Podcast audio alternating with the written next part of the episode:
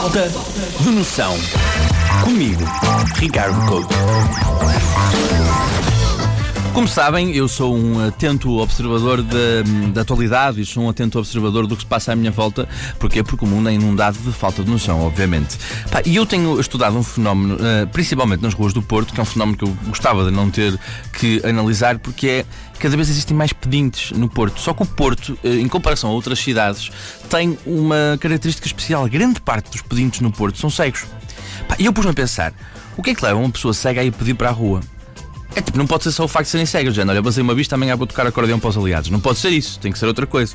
Pá, ainda por cima, hoje em dia é, é relativamente mais fácil para um invisual ter uma vida normal. Portanto, o que é que leva um cego a ir para a rua? Eu acho que são dificuldades económicas. Ou seja, existem dois tipos de cegos: os cegos pobres, que têm de pedir na rua, e os cegos ricos. Qual é a diferença entre um cego pobre e um cego rico? O cão. Não sei. É o cão. Pensa bem comigo, é o cão. Então porquê é que existem cegos pobres? Porque eles já foram ricos e o cão fugiu com o dinheiro. Opa! Pensa comigo, não, olha, atenção, faz sentido isto, porque olha, se tu pensares bem, até consegues perceber as motivações do, dos cães guia. Porque olha, já viste bem os cães guia? Os cães guia, ao contrário dos cães normais, que andam sempre felizes, histéricos, os cães guias não, os cães guia andam sempre tristes, cabisbaixos, com um passo muito lento. Eu até percebo, porque no fundo são cães com emprego. Pá, eu identifico-me com um guia, sabes? É, pá, uma pessoa está aqui na vida adulta e ainda é jovem e começa a perceber o quanto a vida custa. Mas eu tento ser sempre relativista do género. Pá, olha, pelo menos há sempre alguém que está pior do que nós. Olha, pelo menos, sei lá, não sou um anão, não é? Não é? Os anões têm uma vida mais complicada. Quando é que os pais de um anão percebem que ele não é mais uma criança? É uma, altura, é uma altura difícil. Será que é, por exemplo, Júlio, já fizeste trabalhos de casa? Não. Porquê? Porque tenho 24 anos e trabalho num call center. Pá, eu acho que a pior parte de ser anão é que qualquer coisa que se faça é indissociável do facto de ser anão.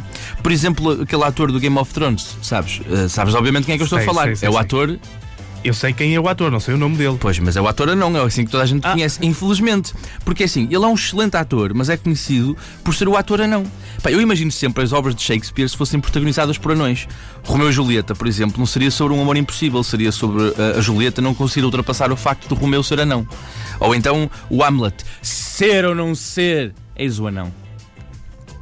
Atenção, existem professores anões, uh, juízes anões, jornalistas anões.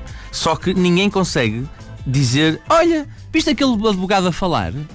Quem? O anão? A culpa é nossa. A, culpa, a maneira de que nós olhamos para estas pessoas não é delas. É, é, nossa. Nós é que não conseguimos ultrapassar este facto de que elas são um bocadinho diferentes.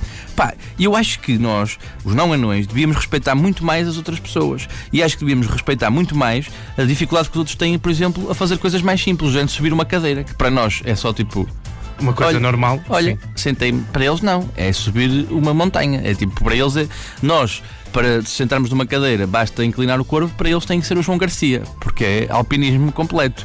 Portanto, malta, vamos ter um bocadinho mais de noção, ao contrário de mim, hoje. Mas pronto, não sejam como eu, não sigam o meu exemplo e sejam boas pessoas, porque o que importa e o que move a vida é a noção ou a ausência dela. A ausência ou a falta de noção. Falta de noção. Comigo, Ricardo Couto.